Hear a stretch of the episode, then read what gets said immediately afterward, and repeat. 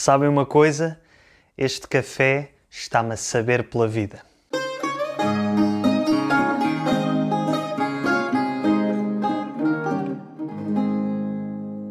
Olá a todos e bem-vindos de volta ao Portuguese with Leo. Para a lição de português de hoje, vou falar sobre um verbo que, à primeira vista, parece bastante óbvio e direto, mas como tudo no português, tem um pouco mais que se lhe diga: o verbo saber. Antes de começar o episódio, vou fazer os habituais agradecimentos às pessoas que ajudaram a tornar este podcast possível com doações de PayPal no último mês, que foram as seguintes: Paul Vale, Alpen Animation, Angela da Costa, Gotas de Prata, Ronald Bettencourt, Stacey Epperson, Stefan Götz, Manuel Rios, Cheng Cheng, Paula Schallstrom, Javier Bolívar, Katarzyna Runovica, Michael Neuhaus, os contribuidores recorrentes Nael Akar, LaRue Allen, Derek Smith, Michael Dawson, Charlotte Conley e também aqueles que preferiram manter-se anónimos. Muito obrigado a todos pelas vossas contribuições e apoio.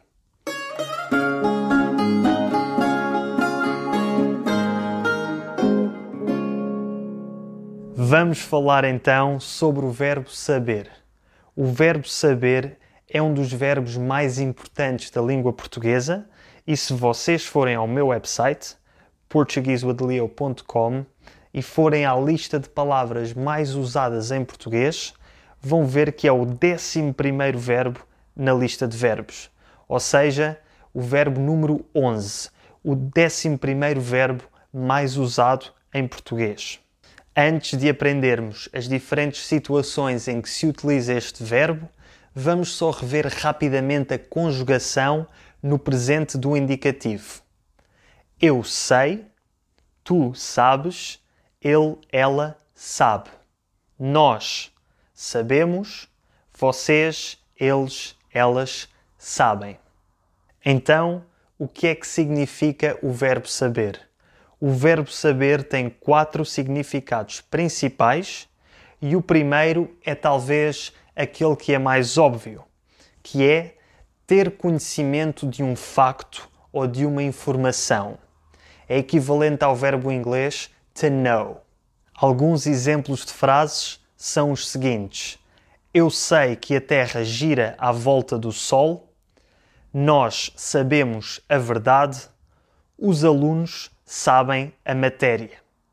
Até existe uma expressão muito comum que se utiliza quando queremos dizer que sabemos uma coisa muito bem, que ficou gravada na nossa memória e que não nos vamos esquecer, que é saber de cor. Neste caso, cor é uma palavra do latim que significa coração. E a expressão saber de cor é equivalente à expressão inglesa to know by heart. Por exemplo, eu sei o meu número de telefone de cor. Se quisermos dar mais ênfase a esta expressão, até podemos dizer saber de cor e salteado. Por exemplo, o João sabe a tabuada de cor e salteado. Não se esqueçam que esta utilização do verbo saber só se aplica a factos e informações. To know something, saber alguma coisa.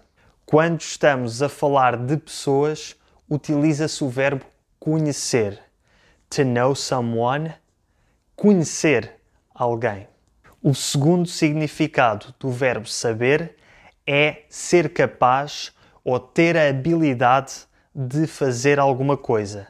Em inglês, a expressão equivalente seria to know how to ou to be able to. Alguns exemplos de frases são os seguintes: O chefe sabe pessoa, sabe cozinhar. O Cristiano Ronaldo sabe jogar futebol. Agora vem o terceiro e quarto significados do verbo saber, que são bastante diferentes dos outros dois. A terceira situação em que utilizamos o verbo saber é para dizer qual o sabor de alguma coisa ou se esse sabor é bom ou mau. Em inglês seria what something tastes like ou how something tastes. Parece estranho, mas é verdade. É tão estranho que até mudamos a conjugação da primeira pessoa do singular no presente. Em vez de ser eu sei, é eu saibo. As restantes conjugações mantêm-se todas iguais. Não se preocupem. Ou seja, quando alguma coisa tem um bom sabor, dizemos que sabe bem.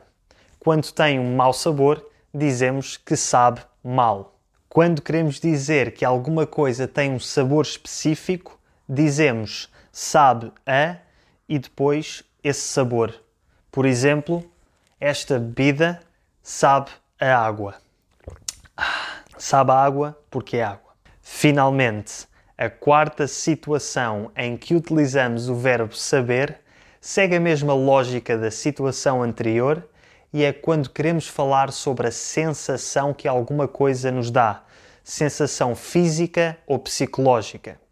É o equivalente ao inglês how something feels. Por exemplo, fazer exercício físico sabe bem. E até temos uma expressão para dizer que alguma coisa nos soube mesmo muito bem, que é saber pela vida. Por exemplo, este café soube-me pela vida, ou então ir à praia hoje soube-me pela vida.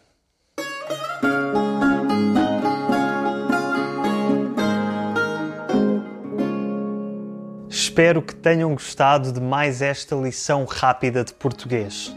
Um abraço e até para a semana.